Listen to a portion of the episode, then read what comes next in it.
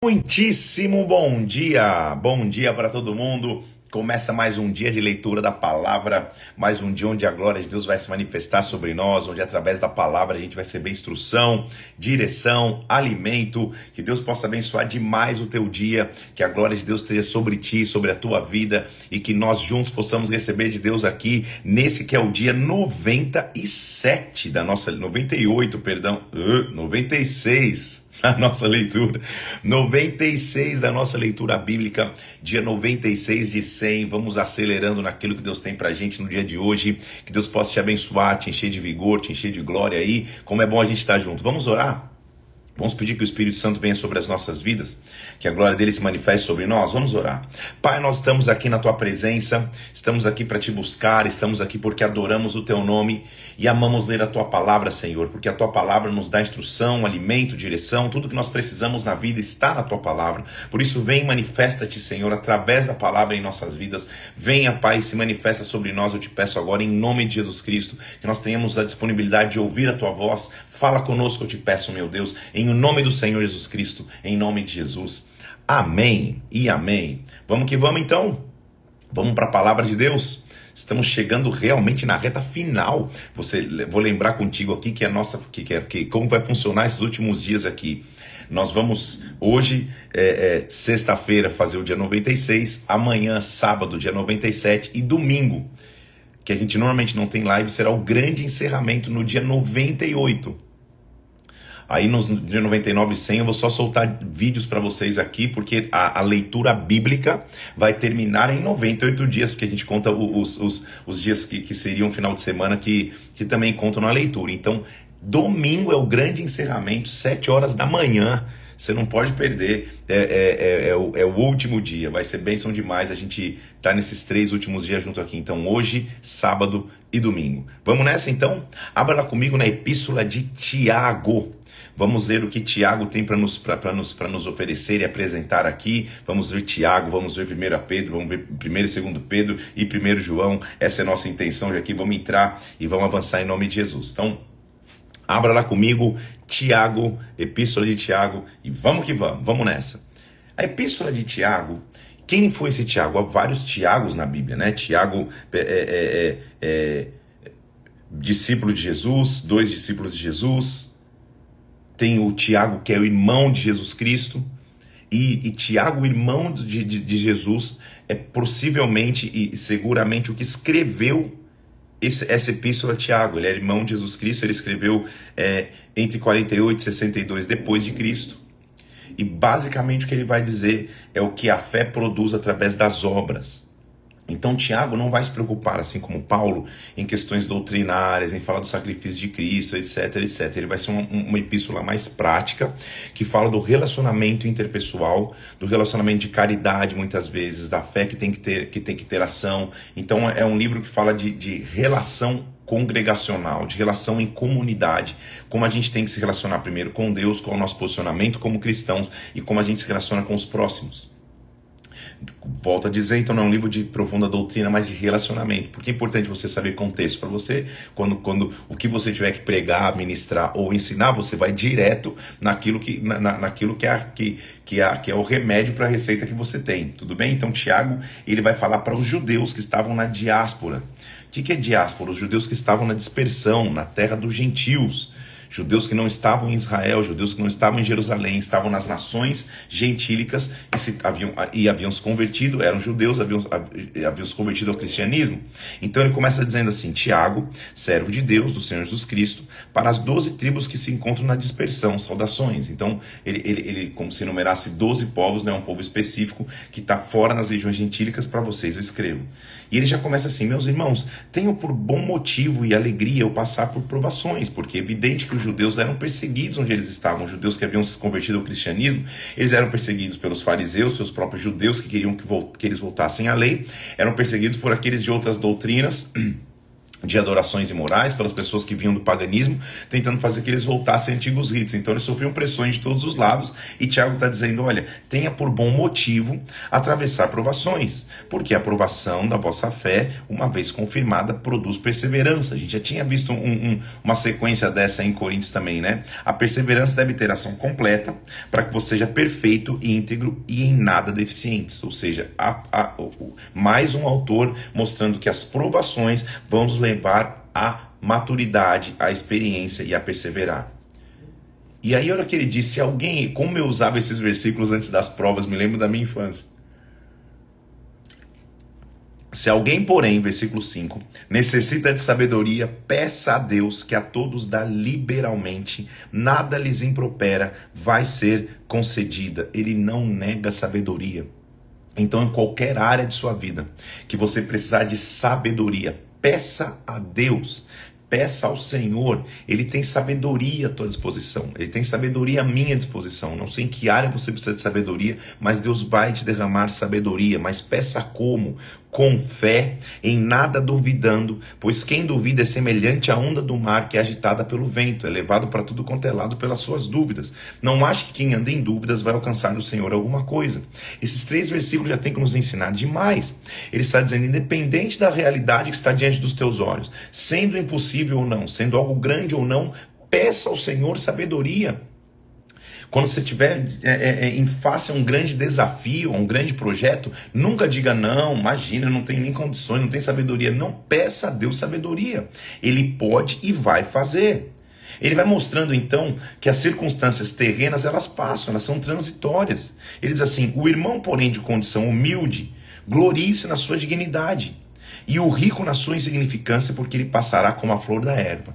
Ou seja, aquele que só tem o um coração nas riquezas, não tem com que se gloriar. Ele vai passar, vai ser assim. Se você tem humildade, na verdade, glorie-se na sua dignidade. Ele diz assim: bem-aventurado. E ele vai falar da origem do pecado.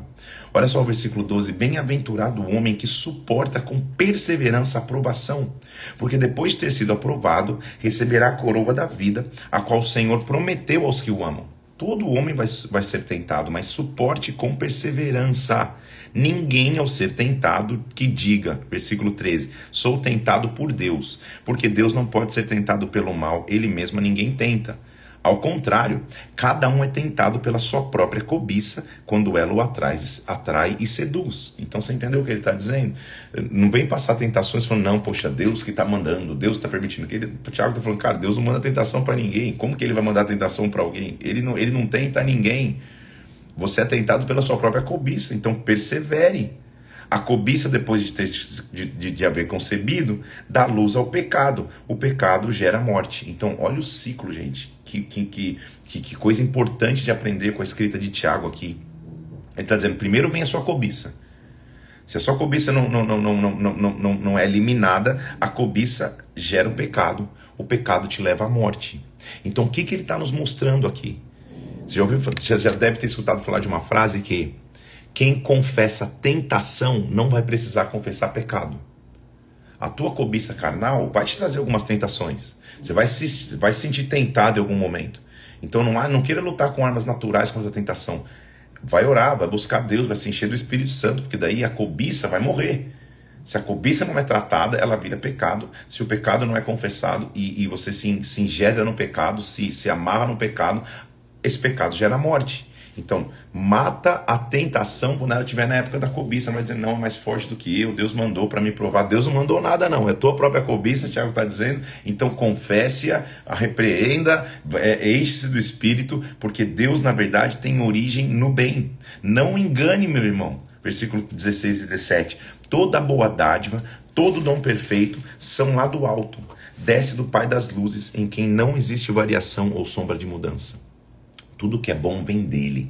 E ele nunca muda, nele não há sombra de variação. Ele é Deus sempre, é Deus para sempre. Que maravilha poder servir um Deus que é constante. Servir um Deus que é equilibrado. Servir um Deus que hoje que nunca muda, que hoje fala algo, amanhã mudou de ideia. Não, ele nunca muda. Ele sempre é Deus. Ele vem dizendo assim: então saiba, meu irmão, todo homem Aí, aí lembra que eu vou te mostrar, lembra que ele vai falar de relacionamentos interpessoais, ele vai começar a falar nisso. Ó.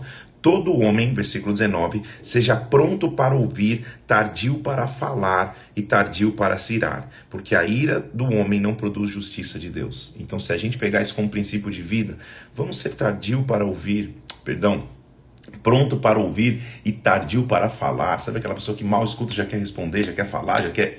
Escute, seja tardio para falar, porque se você é tardio para falar, você vai ser tardio para se irar. Porque a ira que vem do homem não produz justiça de Deus. É só ira do homem. Então é uma autojustiça, uma autojustificação. Seja tardio para falar. Ele está dizendo: olha, porque se alguém é ouvinte da palavra, olha que versículo importante, o 23, hein? Se você é ouvinte da palavra e não é praticante, você se assemelha ao homem que contempla no espelho o seu rosto. A si mesmo se contempla, se retira e logo esquece de como é sua aparência. Evidente. Você se olha no espelho uma vez, eu estou me olhando na câmera aqui, você está vendo como você é. O que tem de bom e ruim está vendo aí, não importa, no espelho. Mas quando você sai, você não fica o dia inteiro lembrando da tua imagem.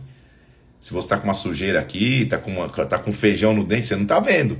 Quem vai ver? Quem está de fora vai ver a tua aparência. Então o que ele está dizendo é: se você só escuta a palavra e não é praticante, você viu o reflexo, você até sabe o que está escrito, mas durante o dia, durante a vida, você vai andando e você não tem nenhum balizador se você esqueceu da palavra. Ninguém vai te balizar. Se você conhece a palavra, é como se você tivesse um espelho na tua frente o dia inteiro. Você está vendo a reflexão daquilo que você é e faz todos os dias. Então tenhamos esse espelho constante para que neste espelho você possa caminhar. Esse espelho é a palavra de Deus. Olha o que ele está dizendo. Olha, se alguém supõe ser religioso deixando de refrear a língua, então está enganando o próprio coração e sua religião é vã. Meu Deus, Tiago está começando a falar de regras interpessoais importantes. Não adianta você achar que é religioso, mas não, não consegue frear a língua. Se você não freia a língua, não adianta nada, você está se enganando, sua religião é vã. E olha o versículo importante que ele vai falar sobre caridade. Versículo 27.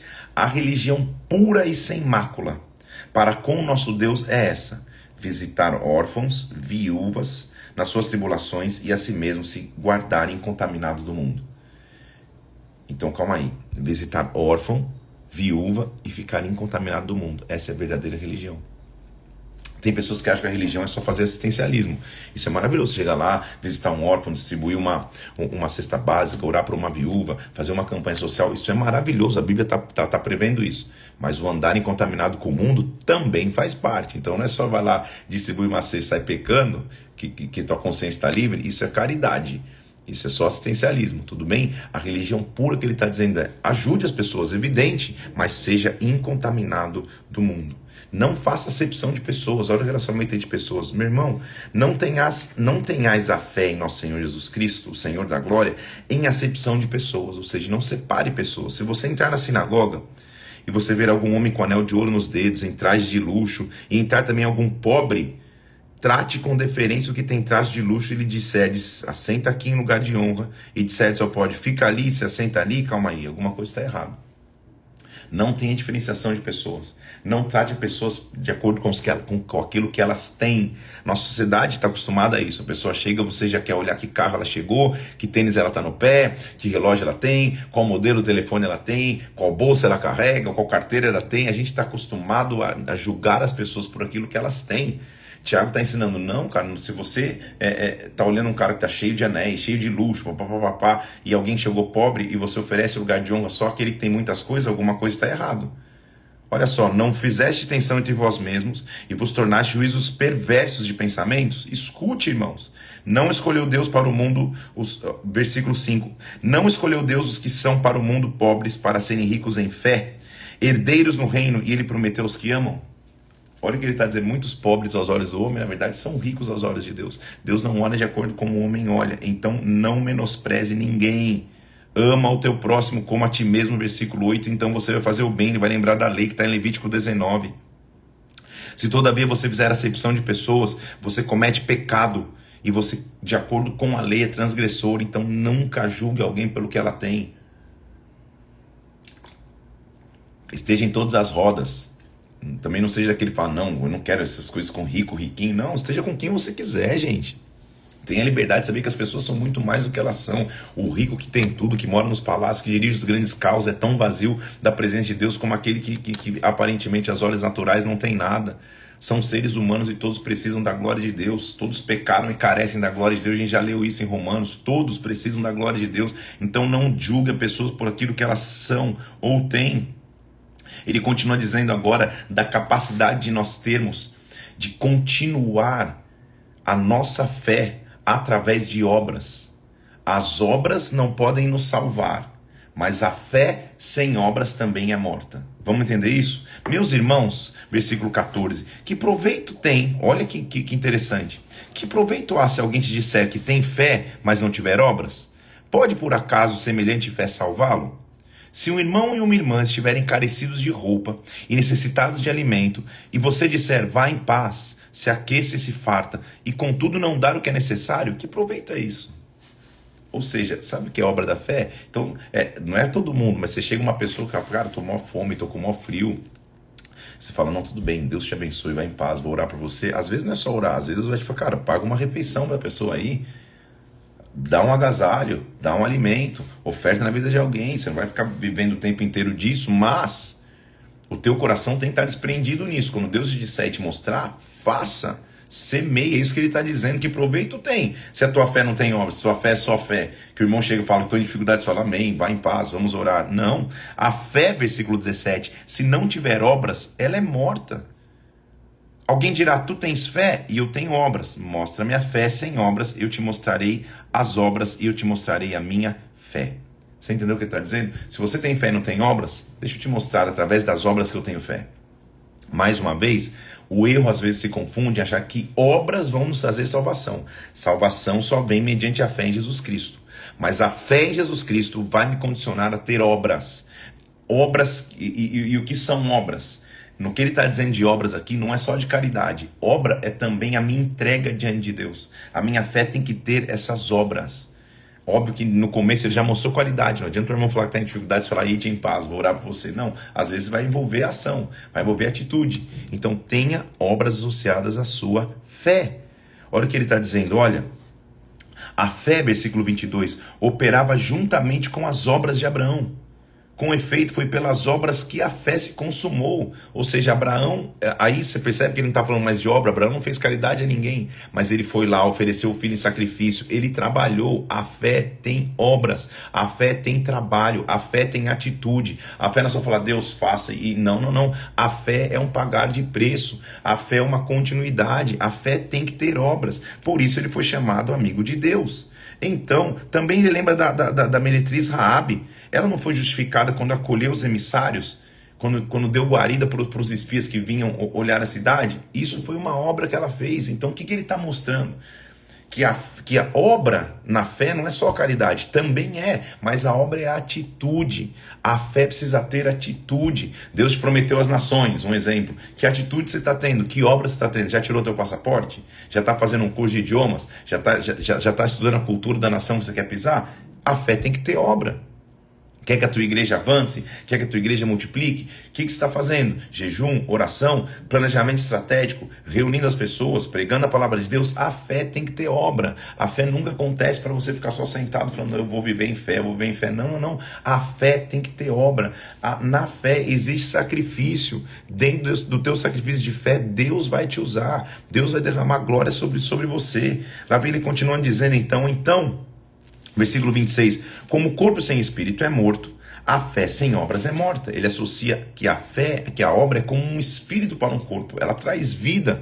Então, obras, para você poder anotar, se divide em caridade e assistência a pessoas. Sim, como ele está dizendo, não adianta o cara falar que está com fome e você falar, vá em paz. Não, ajuda ele a se alimentar.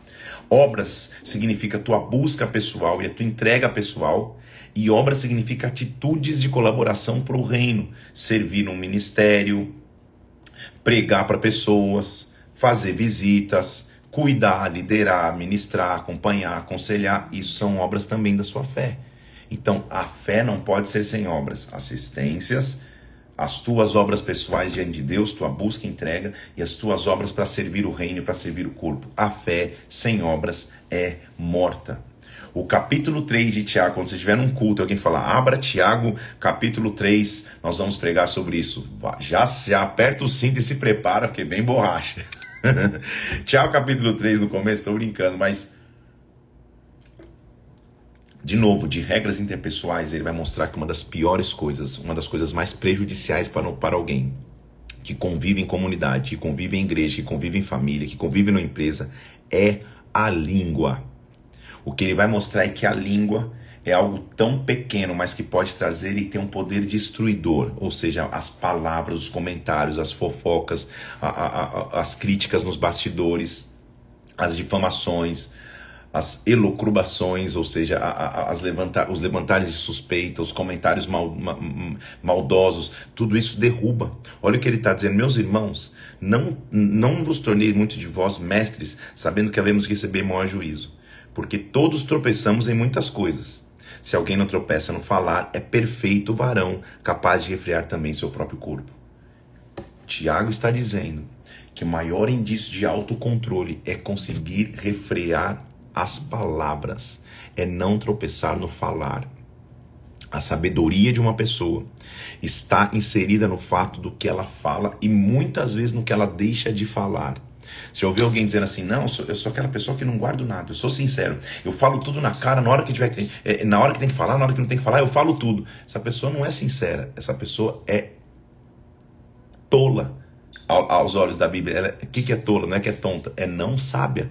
Sabedoria está em saber falar, como falar e a hora de falar e a hora de calar. É o que o Tiago está ensinando. Então ele está dizendo: olha, se nós colocamos, olha as analogias que ele vai fazer. Se nós colocamos freio na boca dos cavalos para nos obedecerem, nós dirigimos o corpo inteiro do cavalo. Então, o freio de um cavalo na boca, você dirige o cavalo, as pernas, o tronco, o cavalo inteiro está sendo conduzido pelo freio na boca. Observe também os navios são grandes, são, são, são, são, são imponentes, mas quando batidos por ventos, são dirigidos por um pequeníssimo leme, para onde quer que o timoneiro queira levar. Então, olha, olha eu fazendo leme. Tem um leme lá atrás do navio que conduz a estrutura gigantesca. Ele está fazendo analogia com a língua. Assim também, versículo 5, a língua é um pequeno órgão que se gaba de grandes coisas Olha como uma fagulha, uma faísca coloca em brasas uma grande selva. Por isso que eu disse, se alguém disser que vai pegar Tiago 3, se prepara. A língua é destruidora, gente. Muito cuidado para não estar em rodas de fofoca. Muito cuidado para não estar em, em, em rodas é, é, de, de maledicências, de críticas, de opiniões que não tem nada a ver. A língua é fogo. A língua é uma faísca que incendeia uma floresta. A língua é fogo, versículo 6. Ela é mundo de iniquidade. A língua está situada entre os membros do nosso corpo e contamina o corpo inteiro. Não só põe em chamas toda a carreira da existência humana, também como ela é posta em chamas pelo inferno. A língua. Que Deus te dê sabedoria, me dê sabedoria, nos dê sabedoria para afiar a língua. Eu tenho como princípio de vida. Sempre que alguém está sendo criticado, ou uma denúncia, ou uma crítica, inclusive a um líder, está sendo feita em uma roda que essa pessoa não está presente, eu paro a conversa, eu digo, chega, legal, não quero mais ouvir. Porque eu não eu, eu, eu, eu, eu me dou ao direito e não, não ao direito. Eu me policio para não estar em rodas de maledicência, não estar em rodas de conversa que não levam nada a lugar nenhum. Cuidado, freie a sua língua. Quando alguém vem, por exemplo, me dizer, ah, mas sabe por que as pessoas estão dizendo isso? As pessoas não. Quem está dizendo? As pessoas é muita gente. Ah, não está todo mundo falando. Todo mundo quem? Todo mundo tem que ter nome. Então quem é? Pá, pá, pá. Por quê? Assim você ajuda que as, que, as, que as fagulhinhas que queriam se tornar incêndios na floresta comecem a morrer. Então, se concede diante de Deus se você se encontrou em algum momento em rodas de conversa que não vão levar nada a lugar nenhum. É isso que Tiago está dizendo. Toda espécie de feras, aves, versículo 7, répteis, Todos têm sido domados pelo gênero humano, porque o homem comanda através da voz. A língua, porém, nenhum dos homens é capaz de domar. É um mal incontido, carregado de veneno mortífero. Como pode, versículo 10, de uma boca só proceder bênção e maldição? Meus irmãos, não é conveniente que sejam assim as coisas. Vamos frear nossa língua. Eu vou correr porque só são três capítulos e, e, e, e a gente já está quase meia hora de live. Vou, tempo urge. Quem dentre vós é sábio e inteligente? Então mostre a sua inteligência com mansidão e sabedoria. Agora, se no teu coração, pelo contrário, você só tem amargura, sentimento faccioso, você mente contra a verdade, essa não é sabedoria que desce do alto, é terrena, animal e demoníaca. Poxa vida, Tiago, dá um livro esse capítulo, cara. Olha o que ele está dizendo, cara, se você é sábio, é porque você, você sabe o que falar, como falar, na hora que falar, sabe até quando se aquietar, sabe esperar os tempos certos. Agora, se você vive falando o tempo inteiro, só com sentimentos de divisão, só com sentimentos de amargura, você está se comportando como um animal com raiz demoníaca, onde a inveja há sentimento faccioso, aí a confusão e toda espécie de coisas ruins. Ah, meu Deus, pega esse versículo que seja princípio para as nossas vidas.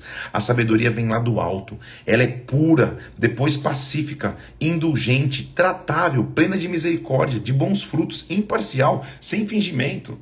Não dá tempo de mergulhar em cada conceito desse, mas olha que conceito de convívio, gente. Essa é a verdadeira sabedoria. Ora, é em paz que se semeia o fruto da justiça para os que promovem paz.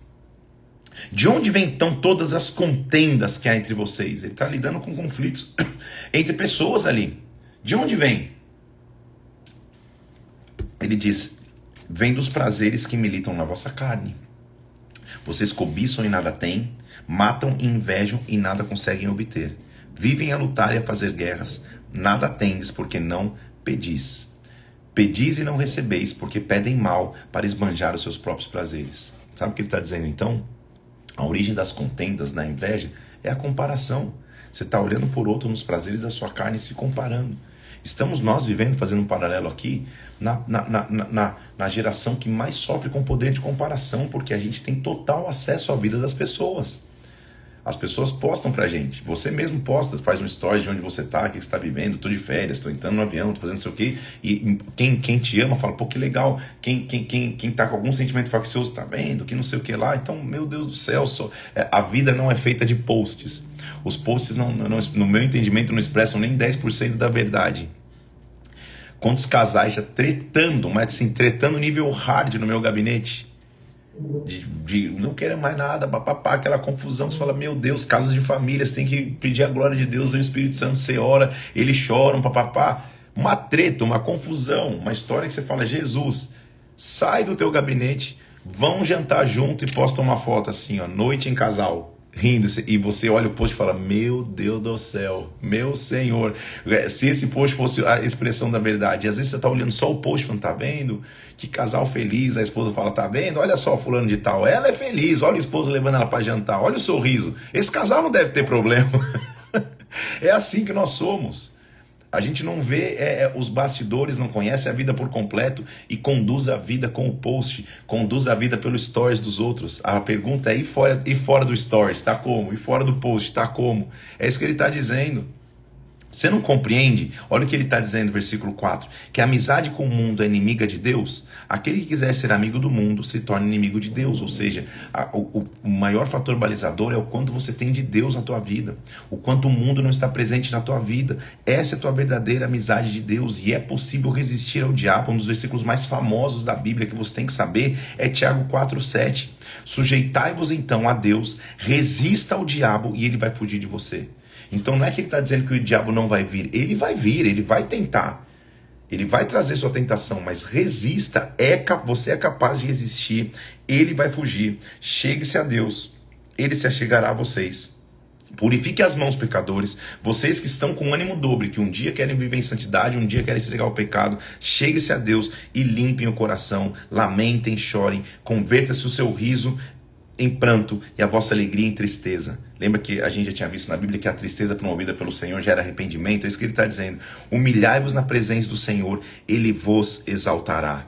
Irmãos, continuando falando da língua, não faleis mal um dos outros. Aquele que fala mal do irmão ou julga o seu irmão, fala mal da lei e julga a lei. Ora, se você julga a lei, você não é observador da lei, mas é juiz.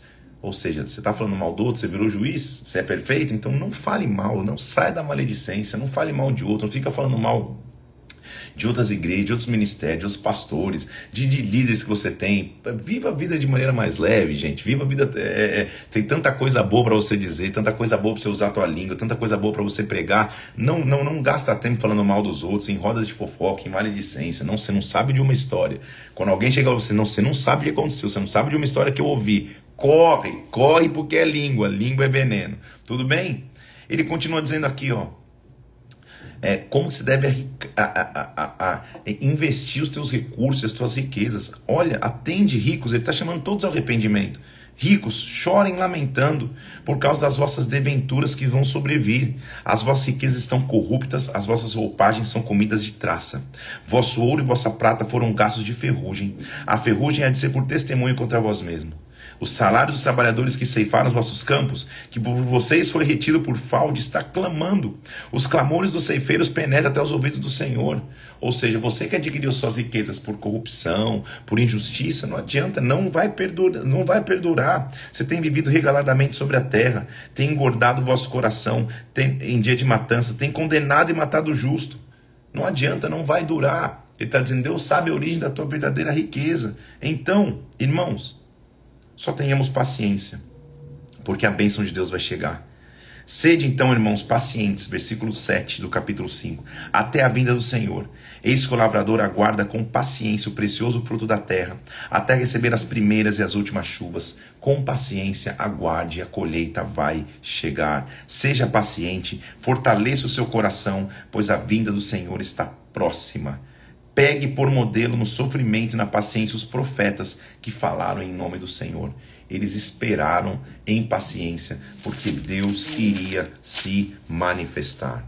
Eis que temos por felizes os que perseveraram firmes. Vocês escutaram, inclusive, da paciência de Jó, ele está falando. Veja o fim que o Senhor lhe deu porque o Senhor é cheio de tenra misericórdia e compassivo. Você lembra das lives de Jó? Lembra do que aconteceu com Jó? Ele está dizendo: Jó ele teve muita paciência, viveu muita aprovação, mas no final de tudo, Deus teve misericórdia e compaixão de sua vida. Mais uma vez ele vai dizer: calma aí, tem alguém entre vocês sofrendo? Faça oração. Está alguém alegre? Cante louvores, ou seja, vive em comunidade, vive em relacionamento bons com os outros. Está alguém entre vocês doente? Chame os presbíteros, os líderes da igreja. Eles façam oração sobre ele, unjam com óleo em nome do Senhor Jesus. E a oração da fé salvará o enfermo. E o Senhor o levantará. E se houver cometido os pecados, eles vão ser perdoados. Olha o que é viver em comunidade. Confessai os vossos pecados uns aos outros. Orai uns pelos outros, vocês vão ser curados, porque muito pode a oração de um justo, muita eficácia tem a súplica de um justo. Elias era um homem semelhante a nós, passava pelos mesmos sentimentos que a gente. Quando ele orou para que não chovesse sobre a terra, não choveu. E quando ele orou de novo, a chuva veio. Irmãos, nós temos poder na nossa oração. Se algum de vós se desviar da verdade e alguém o converter, sabe que aquele que converte o pecador do seu caminho salvará da morte a alma dele e cobrirá a multidão de pecados. Não pare de pregar. Não pare de evangelizar, não pare de ir atrás daqueles que estão se desviando, não pare de ir atrás daqueles que são de Cristo. A Tiago nos ensina profundamente, então, lições de caridade, lições de relacionamento interpessoal, o como controlar a língua e ter sabedoria, o como não esquecer daqueles que estão se desviando, o como orar pelos enfermos, como se alegrar com os que se alegram, estar chorando com os que choram, o como orar e não parar de orar, porque a oração tem resposta, no clamor existe resposta. Grande grande pequeno livro são cinco capítulos só de Tiago mas grande pequeno livro que nos ensina demais Começamos então a, a, a primeira epístola de Pedro. Nós vamos ler primeiro e segundo Pedro aqui. Quem foi Pedro? Um, um, um, discípulo e um apóstolo muito próximo de Jesus Cristo? Aquele que andou sobre as águas? Aquele que a tradição diz que ditou para João Marcos o evangelho de Marcos? Agora Pedro mesmo está escrevendo uma epístola. E a epístola se dirige principalmente para que os cristãos que viviam em várias regiões da Ásia Menor pudessem ter paciência em meio ao sofrimento. É uma, é uma epístola de encorajamento para que eles não desistissem face às lutas, em meio às lutas. Eles passavam muitas dificuldades, a maioria eram gentios que haviam se convertido, estavam passando perseguições. Ele escreve: vamos permanecer e vamos ter paciência quando os sofrimentos estiverem chegando. Mais uma vez, Pedro, apóstolo de Jesus Cristo, versículo 1, escreve aos eleitos na dispersão de Ponto, Galácia, Capadócia, Ásia e Bitina, Ásia Menor. Ele diz assim: Bendito seja o Senhor, de muita misericórdia, que nos regenerou, versículo 3, para uma viva esperança, para uma herança incorruptível, sem mácula, reservada para nós no céu. Nós estamos indo para uma herança incorruptível. Nós somos guardados pelo poder de Deus, mediante a fé, para a salvação preparada a se revelar no último dia. Então exultem, embora no presente, por breve tempo, vocês sejam conquistados por várias provações, vai ser confirmado o valor da vossa fé, muito mais preciosa do que o ouro perecível. E isso vai virar louvor, glória e honra na revelação de Jesus Cristo. Fique firme, então, a vossa fé, no fim, é a salvação da nossa alma. Vamos esperar nele. Como? Filhos, versículo 14, não vos amoldeis as paixões que vocês tinham anteriormente. Pelo contrário, tornem-se santo o vosso procedimento, porque está escrito: sejam santos, porque eu sou santo. Perceba quanto que, quanto que os apóstolos estão batendo em santidade. Tiago já falou isso, Paulo falou várias vezes, Pedro está dizendo também. Isso é depois do sacrifício de Cristo, gente. Então a graça não é um perdão eterno aos pecados, a graça é o poder para não pecar. Ele está dizendo: não peque. Saiba que foi por coisas corruptíveis, versículo 18, como prata e ouro que você foi resgatado do procedimento que você vivia. Mas agora pelo precioso sangue, versículo 19, do cordeiro que não tem defeito, sem mácula, o sangue de Cristo, com efeito, antes da fundação do mundo, ele manifestou o seu amor sobre vós. A gente era uma de, de uma raiz corruptível, mas agora com algo que é incorruptível, o seu sangue, ele nos salvou. E agora, versículo 22, tendo purificado a vossa alma, pela vossa obediência à verdade, vamos viver com amor fraternal não fingindo, amando de coração uns aos outros, ardentemente. Nós somos transformados pelo amor de Deus, vamos amar uns aos outros, porque nós somos regenerados não com semente corruptível, mas incorruptível, mediante a palavra de Deus que vive e permanece para sempre. A palavra do Senhor permanece eternamente. Esta é a palavra que nos foi evangelizada. Nós vivemos numa palavra que foi baseada em amor e não se pode corromper. Ele vai mostrar como nós somos edificados. Ele diz assim: olha, então tire toda a maldade, toda a hipocrisia, toda a inveja, toda a maledicência e deseje ardentemente, como crianças, um leite espiritual genuíno, um alimento que vai começar a te trazer, te trazer substância.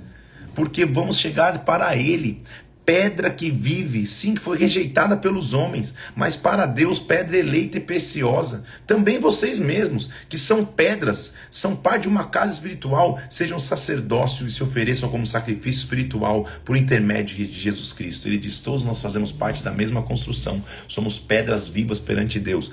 Ele foi a pedra angular, eleita e preciosa, ou seja, a pedra fundamental na, na, na, construção. Quem nele crê, de modo algum vai ser envergonhado. Ele diz: Nós, olha que versículo conhecido e importante, nós fazemos parte da mesma construção. E o que nós somos agora? Versículo 9: Nós somos raça eleita, sacerdócio real, nação santa, povo de propriedade exclusiva de Deus, para proclamarem a virtude daquele que nos chamou para a sua maravilhosa luz. Nós, que não éramos povo, mas agora somos povo de Deus, que não tínhamos alcançado misericórdia, mas agora alcançamos misericórdia. Vivamos uma vida exemplar, então. Versículo 12: Mantenha exemplarmente o vosso procedimento no meio dos gentios, naquilo que falam contra vós, para que as vossas obras obras glorifiquem a Deus no dia da visitação. Sujeite-se a toda instituição humana por causa do Senhor, quer seja rei, soberano, quer autoridades enviadas por ele, se sujeite, porque assim você vai mostrar a tua essência, o como você tem uma vida exemplar. Ele continua mandando é, é, é, como a gente tem que se relacionar, porque o nosso ter bom testemunho expressa a nossa aliança com Deus. Versículo 17: Trate a todos com honra, amai os irmãos, teme a Deus, honre ao rei. Servos, sejam submissos, porque assim Deus vai se glorificar também. Dê bom testemunho sempre. Ele vai continuar, versículo 1 do capítulo 3. Mulheres, também sejam submissas aos esposos, caminhem debaixo da mesma missão. Sejam honestos no seu comportamento, que o, que o adorno da esposa não seja só o que é exterior, mas que seja o interior do coração do homem, e nele tem um espírito manso e tranquilo. Ele continua mostrando então de novo a maneira que nos comportamos na terra, em família, em, em, em, em, sociedade, em amizades, expressa a nossa fé. Um amor fraternal, irmãos, versículo 8, seja de igual ânimo, compadecidamente fraterno com todos, misericordiosos, humildes, não pague mal por mal, injúria por injúria, pelo contrário, faça o bem, para que você receba a bênção como herança porque os olhos do Senhor repousam sobre os justos, versículo 12. Seus ouvidos estão abertos às suas súplicas, mas o rosto do Senhor está contra aqueles que praticam males. Pratica o bem, tenha longanimidade. Olha o que ele está dizendo. Ainda que vocês venham sofrer, versículo 14, por causa da justiça, não vos amedronteis, porque com as suas ameaças não fiquem alarmados, pelo contrário, santifique o seu corpo, esteja preparado para responder todo aquele que vos pedir razão da esperança que é em vós. Vive em santidade, se prepare para responder, porque Cristo morreu por nós, ele continua sendo a nossa essência. Quem morre para o pecado, agora vive uma vida com pureza. Ele diz: Cristo, versículo 1 do capítulo 4, tendo sofrido na carne, também agora armou-nos a nós mesmo o pensamento, que sofreu na carne para deixar o pecado. Então, por, no tempo que nos resta, já não vivamos de acordo com a paixão dos homens, mas segundo a vontade de Deus. Então, meus irmãos, o fim de todas as coisas está próximo, ele diz no versículo 7. Sede, portanto, criteriosos e sóbrios nas vossas orações. Sirva um ao outro como bons dispenseiros da multiforme graça de Deus. Esse sofrimento de Cristo esse fogo está vindo sobre vocês para prová-los, para tentá-los. Versículo 5, não estranhe o fogo, versículo 12, perdão, do capítulo 4. Não estranheis o fogo que surge no meio de vocês, que é destinado para provar-vos, como se alguma coisa extraordinária estivesse acontecendo. Não fica preocupado com as lutas, não, pelo contrário. Versículo 14, se pelo nome de Cristo você é injuriado, bem-aventurado você é, porque sobre vós repousa o Espírito da glória de Deus. Faz o seguinte, você que é um líder, só avança, só continua, mesmo em meia luta, mesmo em meia perseguição. Eu rogo a vocês, versículo 1 do capítulo 5, presbíteros que há entre vocês, líderes que há entre vocês, pastoreai, versículo 2, o rebanho de Deus que há entre vós, não por constrangimento, mas espontaneamente, como Deus quer, nem por ganância, mas de boa vontade, nem como dominadores, tornando antes seja modelo para o teu rebanho, porque o Supremo Pastor vai se manifestar e você vai receber a inacessível coroa da glória. Pastorei, cuide, sem fingimento, sem forçação, pastorei por amor e por essência, porque quem vai te trazer coroa de glória é o Supremo Pastor. Os conselhos, mais uma vez, que ele está dizendo, seja submisso aos mais velhos, honre a todos com humildade. E aí vem o versículo 6 que, que, que, que dá origem à minha frase de hoje: Humilhai-vos, portanto, sobre a poderosa mão de Deus, para que no tempo oportuno ele vos exalte. Olha a minha frase de hoje: lance sobre ele a vossa ansiedade, porque Deus tem cuidado de vós. O diabo está ao nosso derredor como um leão rugindo, esperando o momento para devorar. Resista firme na fé, sabendo que os sofrimentos acontecem ao redor do mundo, mas resista. Lance sobre ele a sua ansiedade. Pedro, então, na sua primeira epístola, está mostrando como nós devemos relacionar entre pessoas, como nós devemos manter uma vida de santidade como nós devemos manter a nossa confiança em Deus para suportar as lutas. Não é que as lutas não viriam, mas a nossa confiança em Deus nos dá autoridade para suportá-las. Suporte as lutas. E hoje, nessa manhã, lança a sua ansiedade sobre Deus. Minha frase de hoje é: lance a vossa ansiedade sobre Ele. Lance sobre Deus. Continuamos na segunda epístola de Pedro e vamos avançar, porque a gente vai. o tempo urge, vamos conseguir. E na segunda epístola já, já são relatos finais que ele está escrevendo um pouco antes de sua morte. A gente já tinha visto Timóteo, é, é, Paulo escrevendo a Timóteo um pouco antes de sua morte também. Pedro também está tá, tá um período anterior à sua morte escrevendo. E a base dessa epístola é cultivar a maturidade cristã. Havia muitos falsos mestres dentro da comunhão que estavam tentando levar o povo para apostasia. E ele prega contra isso. Ele diz: A paz seja com todos vocês. O Senhor, pelo seu divino poder, nos têm sido doadas todas as coisas que nos conduzem à vida e à piedade. Versículo 4. Nos têm sido doadas coisas preciosas, mas muito grandes promessas. Nós vamos ser coparticipantes da natureza divina. Então, meu irmão, reunindo toda a vossa diligência, versículo 5, associe a vossa fé à virtude e dá à virtude o conhecimento. O conhecimento vai trazer domínio próprio, o domínio próprio perseverança, a perseverança piedade, a piedade fraternidade, a fraternidade o amor. Se você souber essa, essa, essa sequência aí, já é maravilhoso. Começa com a fé que traz poder, o poder dá conhecimento, o conhecimento te faz dominar teu, teu, tua própria vida, o domínio te faz perseverar, a perseverança te faz ser alguém piedoso, a piedade te traz irmãos, os irmãos te fazem entender o que é o amor. Ele vai mostrar o porquê ele escreveu essa carta. Por esta razão, sempre estarei, estarei pronto para trazer lembrados acerca dessas coisas Embora estejais certos da verdade, já, já que já está com vocês, eu escrevo. Porque enquanto eu estou nesse tabernáculo, enquanto eu estou nesse corpo, eu quero despertar a você essas lembranças. Eu estou prestes a deixar meu tabernáculo, estou prestes a morrer, como efetivamente nosso Senhor Jesus me revelou, ou seja, eu vou ser martirizado, mas eu não dei você conhecer o poder, versículo 16: Não vos demos a conhecer o poder e a vinda do nosso Senhor Jesus Cristo segundo fábulas ou engenhosamente coisas inventadas, mas nós somos testemunhas oculares da Sua Majestade. Pedro está dizendo: tudo que eu ensinei a vocês não foi porque eu escutei uma historinha, eu vivi, ocularmente eu, eu vivenciei. Então, este eu vi quando foi uma glória eu estava lá. Quando uma voz disse: Esse é meu filho amado, nele eu tenho prazer. Esta voz vinda do céu, nós, nós, nós ouvimos quando estávamos com ele no Monte Santo, Paulo. Eh, Paulo. Pedro está dizendo assim: Cara, não estou dizendo de uma historinha que eu escutei, que eu li, que eu vi um vídeo. Eu estava lá. Eu estava em cima do monte. Ele está falando da transfiguração, né, que a gente lê em Mateus 17.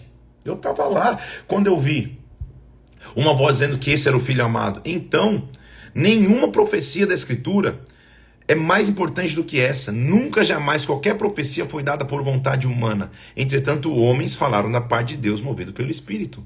A verdadeira profecia é aquilo que próprio Jesus Cristo veio fazer. Muitos falsos mestres vão tentar entrar. Ele diz: Olha, haverá no meio do povo falsos profetas, versículo 1 do capítulo 2, falsos mestres. Eles vão introduzir heresias destruidoras, até o ponto de renegarem o soberano, o Senhor que os resgatou, trazendo sobre si repentina destruição. Ora, se Deus não poupou anjos quando pecaram, versículo 4, lançando-os ao inferno, mas entregou para as trevas, imagina o que vai acontecer com aqueles que vão trazer falsas profecias ou falsos ensinamentos. São atrevidos, arrogantes, versículo 10, não temem difamar autoridades. Embora que anjos, embora maiores em força e poder, são desleais, mas são brutos e irracionais, naturalmente feitos para destruição vão receber por injustiça salário da sua injustiça que estão praticando. Deus vai cuidar dos falsos mestres. Então, a única coisa que eu peço a vocês, depois de terem escapado das contaminações do mundo, versículo 20, mediante o conhecimento do Senhor Jesus Cristo, não se deixem enredar novamente, sendo vencidos, tornando-se o último estado pior do que o primeiro. Ele está dizendo, só não volta atrás. Se você tendo sido perdoado, restaurado, reconstruído, não volta atrás para que não aconteça o versículo 22 de dizer que o cão voltou ao seu próprio vômito e a porca voltou a se remoer no lamaçal. Cuidado para não voltar atrás, fica firme. Amados, esta é a segunda epístola que vos escrevo. Em ambas eu procuro despertar lembranças na sua mente que já é esclarecida. Eu só estou lembrando a vocês algo. Ora, e o que eu quero lembrar a vocês é: recordem as palavras que anteriormente foram ditas pelos profetas, bem como o mandamento do Senhor e Salvador que foi ensinado pelos apóstolos. Só recorde, uma coisa eu não quero que vocês esqueçam. Se você esquecer tudo, Pedro está dizendo, não esquece uma coisa, versículo 8. Há uma coisa, amados, que vocês não devem esquecer: que para o Senhor um dia é como mil anos, e mil anos como um dia. O Senhor não retarda a sua promessa, como alguns a julgam demorada. Pelo contrário, ele é longânimo para convosco, não quer que ninguém pereça, senão que todos cheguem ao arrependimento. O dia dele vai vir como um ladrão, no quais os céus passarão, vai ouvir um, um estrondo, os elementos serão abrasados, a terra e as obras que existem nela vão ser atingidas. Todas essas coisas vão ser desfeitas para, para que os que vivem em santo procedimento e piedade, que estão esperando e apressando a vinda do dia de Deus. Ele vem. Nós, segundo a sua promessa, esperamos novos céus, nova terra, onde habita a justiça. Então, como nós devemos esperar essa promessa? Amados, esperem essas coisas, versículo 14, irrepreensíveis, em paz e sem mácula tendo por salvação a longanimidade do nosso Senhor, do nosso amado irmão Paulo. Como ele resistiu, resistam. Falem acerca de assuntos, falem coisas que, que, que é, é, igualmente como o irmão Paulo, que escreveu em sabedoria. E quando Paulo escreveu em sabedoria, versículo 16, ele falava desses assuntos, como faz em todas suas epístolas, nas quais certas coisas difíceis de entender, que os ignorantes deturpam, ele falava a vocês. Amados, estejam prevenidos de antemão, não sejam arrastados pelos erros de insubordinados, não descaiam da sua firmeza, antes, pelo contrário, cresçam na graça e no conhecimento do nosso Senhor e Salvador Jesus Cristo. Cuidado com os falsos ensinamentos, cuidado com as falsas profecias, cuidado com as falsas doutrinas, permaneça e continue firme. Pedro, então, primeiro nos ensina no, na, na, sua primeira epístola a permanecer firme no meio das lutas. Na segunda epístola, já no final de sua vida, ele está dizendo: Eu estou indo embora do meu tabernáculo Vou deixar meu último ensinamento a você. Esteja preparado para o dia do Senhor. Vive em santidade, vive em integridade. Cuidado com os falsos ensinamentos, cuidado com as doutrinas erradas. Fique firme nele, sabendo de uma coisa: um dia para Deus são como mil, mil anos, mil anos são como um. O tempo dele é perfeito, ele não está atrasado na sua promessa. Muitos naquela época começavam a dizer: Poxa, ele não volta mais, ele não vem mais, ele está demorando para voltar. Vamos esquecer de tudo. Diz: Não, não, não. A promessa dele não retarda, ele vai levar todos ao arrependimento. Faz o seguinte: lança sobre ele, joga nele a sua ansiedade, mas não como quem cobra. Ele começa dizendo: se humilha debaixo da mão de Deus, que no tempo certo ele vai te exaltar. Vamos para para a fase final já da palavra, onde nós estamos da live de hoje, na primeira epístola de João. João, como autor, um discípulo amado de Jesus Cristo, também no seu ciclo mais próximo. Ele escreve mostrando que para dar a garantia da vida eterna, eu preciso crer no Filho de Deus. Havia muitas incertezas e ele está pregando contra o gnosticismo de pessoas que diziam que a gente é, não devia é, é, se entregar tanto no espírito mas viver mais no corpo e na alma. Ele está pregando para aqueles que diziam que Jesus não tinha vindo em carne, era um ser meio que semi, semi, semi divino. A gente já tinha visto hoje. Ele está pregando contra isso. Então ele vai atacar os falsos mestres, mas vai mostrar, calma aí, ele veio em carne. Ele veio em carne, porque os gnósticos eles pregavam que a salvação vinha na mente, o esclarecimento da mente. Eles estavam dizendo nós fazemos parte de uma elite espiritual que só vive de contemplação. Não, não, não, não, não. Todo aquele que tiver fé em Jesus Cristo, no sacrifício dele, e viver longe de pecados, este sim, porque ele veio em carne para morrer por nós, para que na carne a gente possa vencer, não só na mente. Ora, desde o princípio nós ouvimos, ele vai começar semelhante ao Evangelho de João, né? Que nós ouvimos e vimos com os nossos próprios olhos, as nossas mãos apalparam com respeito ao Verbo da vida. Ele veio em carne a vida se manifestou a nós e nós temos visto, dando testemunho dele, anunciando a ele que ele estava com o Pai, nos foi manifesta. Nós vimos e anunciamos, e também a vós outros dizemos: mantenham comunhão conosco. A nossa comunhão é com o Pai e com o seu Filho, Jesus Cristo. Então não adianta você andar ruim no teu corpo, achando que é só contemplando mentalmente você você você você tem aliança com Deus. Ele venceu a carne, nós também podemos vencer. Porque ele está dizendo, olha, Deus é luz. Nele não há treva nenhuma. Se nós dissermos que mantemos comunhão com Ele e andarmos nas trevas, mentimos e não praticamos a verdade. Se, porém, andarmos na luz, como Ele na luz está, mantemos comunhão uns com os outros e o sangue de Jesus Cristo nos purifica de todo pecado. Se dissermos que não temos pecado, estamos nos enganando e a verdade não está em nós. Mas, se confessarmos os nossos pecados, Ele é fiel e justo para nos perdoar e nos purificar de toda injustiça. Se dissermos que não temos cometido pecado, nós estamos fazendo de mentiroso e a Sua palavra não está em nós. Então, olha o que ele vai dizer, que conceito lindo que João encontrou aqui. Filhinhos, estas coisas vos escrevo. Ninguém peque. Todavia, se você pecar, nós temos um advogado junto ao Pai, Jesus Cristo, o justo. Ele é a apropriação, o perdão pelos nossos pecados, não somente dos próprios, mas do mundo inteiro. Nós sabemos e temos conhecido isso, que guardemos os seus mandamentos. Aquele que diz, eu conheço, mas não guarde seus mandamentos, é mentiroso e não está na verdade. Não peque, mas se pecar, você tem um advogado junto ao Pai.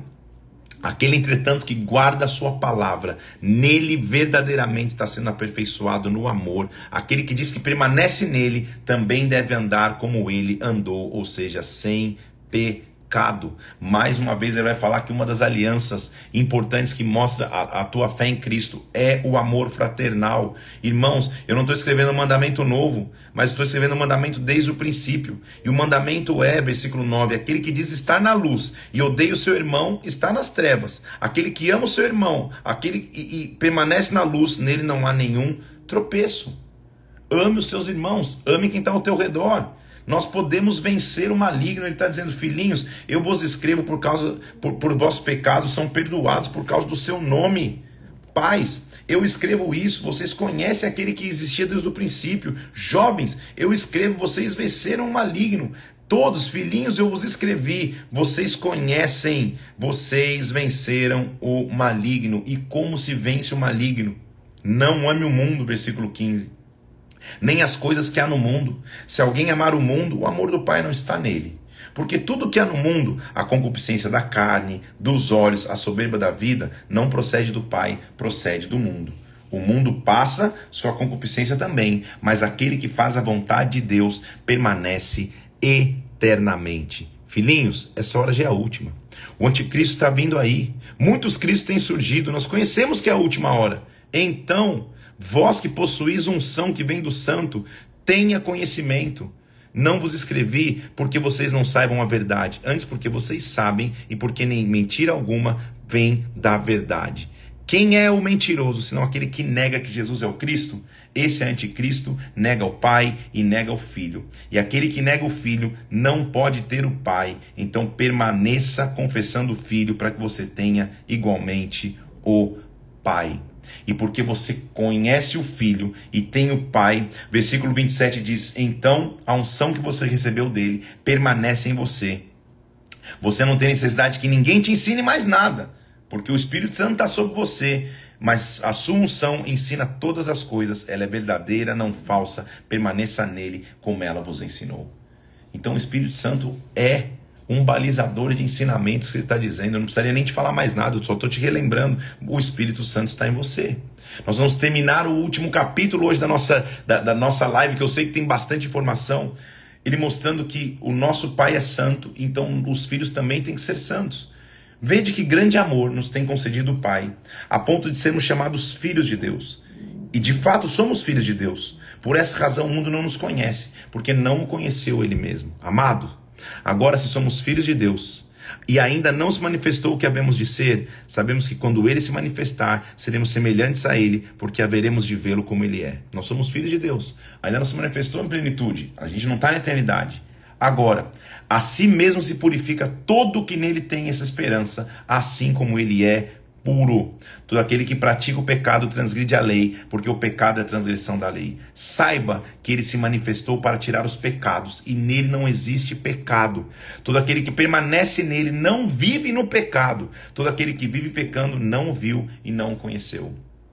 Filhinhos, não se deixe enganar. Aquele que pratica a justiça é justo, como ele é justo. Aquele que pratica o pecado procede do diabo, porque o diabo vive pecando desde o princípio. Para isto ele se manifestou para destruir as obras do diabo. Aquele que é nascido de Deus não é que não peca. Olha o versículo 9: não vive na prática do pecado não vive pecando porque é nascido de Deus. Nisso são manifestos os filhos de Deus e os filhos do diabo. Tudo que não pratica a justiça não procede de Deus, não ama também o seu irmãos. Então, irmãos, vamos amar os irmãos e, na verdade, odiar aquilo que o mundo oferece. Essa é a mensagem que vocês ouviram desde o princípio, que amemos uns aos outros. Não de acordo com Caim, que, permitido pelo maligno ou invadido pelo maligno, assassinou seu irmão. Irmãos, não fiquem maravilhados se o mundo vos odeia, ou seja, não se preocupa não, o mundo vai odiar. Muitos de nós já passamos da morte para a vida.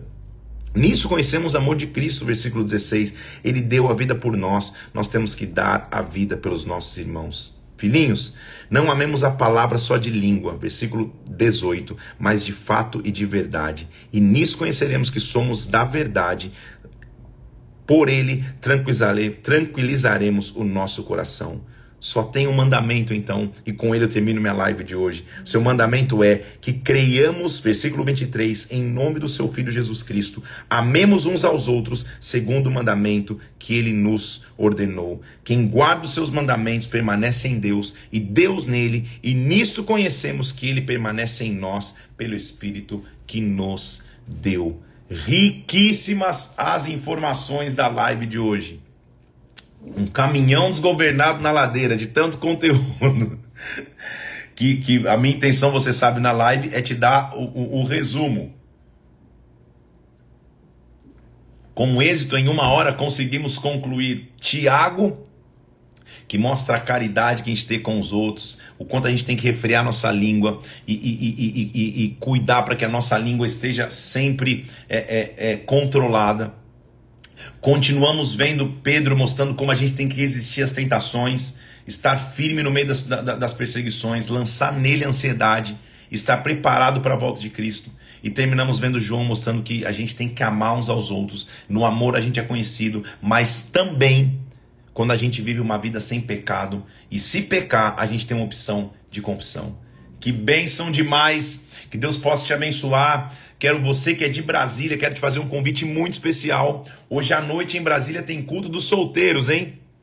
Vamos estar junto lá hoje à noite no culto dos solteiros, ministério de, de casais da igreja que cuida dos solteiros também, está se preparando de, com muito especial para que, que você que é solteiro tenha um culto muito especial. Então, se você é solteiro, Conhece alguém solteiro, não é culto para achar marido ou, ou, ou, ou para achar esposa, é culto para achar a glória de Deus e se preparar para quando chegar o momento do teu casamento, você, você ter uma família extremamente abençoada. Então, hoje à noite, 8 horas da noite, na Bola de Neve de Brasília, tem culto dos solteiros. Vamos estar tá junto lá, em nome de Jesus. Então, fique firme aí. Dia 96 terminou. Amanhã, 7 horas da manhã, vamos para o penúltimo dia. Nós vamos terminar 1 João, vamos ver segundo João, Judas, e aí nós vamos entrar em Apocalipse. Se prepara que amanhã é feijoada. Vamos juntos amanhã, 7 horas da manhã. Vou subir agora uma arte de um cara arremessando um peso, dizendo: lance sobre ele a vossa ansiedade. Não anda ansioso por nada. Se dê bem com seus irmãos, seja sábio. Saiba refrear sua língua, sabe? Saiba o que falar, como falar, quando falar, aí está a verdadeira sabedoria. É maravilhoso ver quando a sabedoria se manifesta através do teu falar. Se prepare para isso, lance sobre ele a sua ansiedade, Deus vai cuidar de você. Bomba de comentar, porque está acabando, para que esse post se torne mais relevante ainda e mais pessoas tenham acesso a esses últimos dias de leitura da Bíblia. Deus te abençoe, Deus te guarde. Nos vemos amanhã, então, às 7 horas da manhã. Ou se você é de Brasília e é solteiro, nos vemos hoje à noite na igreja. Deus te abençoe, um abraço e até mais. Deus te abençoe.